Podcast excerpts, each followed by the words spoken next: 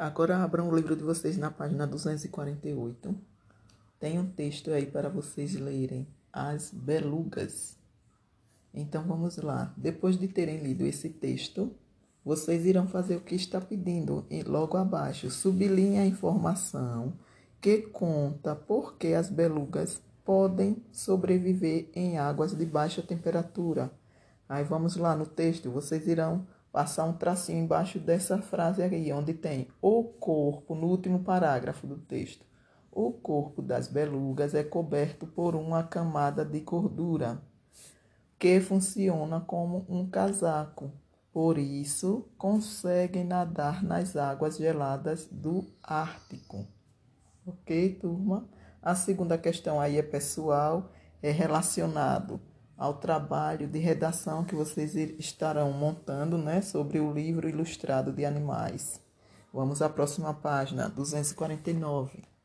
Tem um texto agora falando sobre. Espera aí um pouquinho. O jaguar.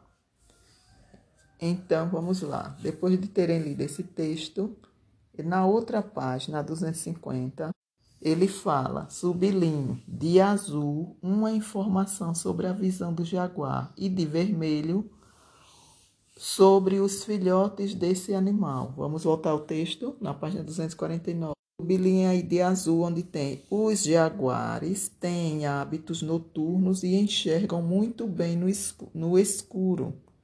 E de vermelho, sublinhe lá embaixo, na última linha que diz: eles vivem com a mãe e caçam em companhia dela durante dois anos. Vamos voltar à página 250. A questão 2 diz: responda.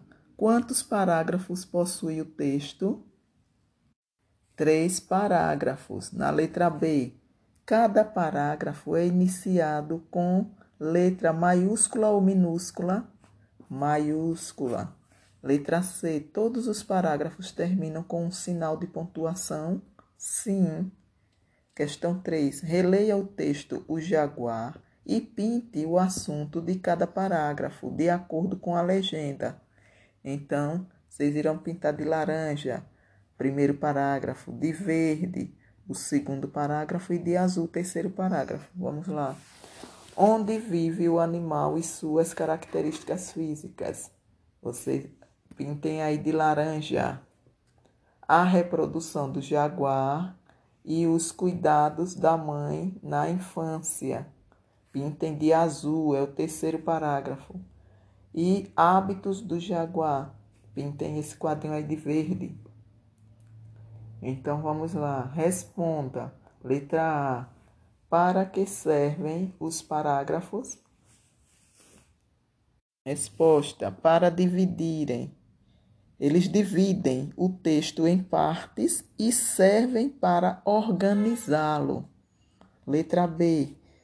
De qual parágrafo do texto você mais gostou? Por quê?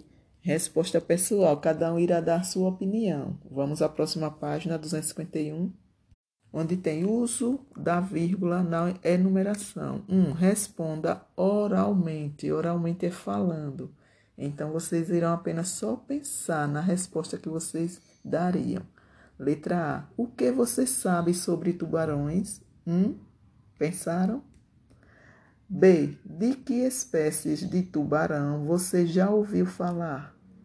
Já ouviram falar em algum? Pensem bem. Então, leia agora esse textinho, onde tem o tubarão. O tubarão. E vamos lá embaixo as perguntas. Leia as informações abaixo e marque somente as que estão de acordo com o texto sobre o tubarão. Então vocês irão marcar um X no primeiro quadrinho e no último quadrinho, ok? Onde tem o esqueleto do tubarão é resistente e flexível e os tubarões alimentam-se de carne. Embaixo está dizendo releia o trecho em destaque, observando o uso da vírgula. Vamos lá. Página 252. 2. Discuta com a sua família, né? E responda por que a vírgula foi usada.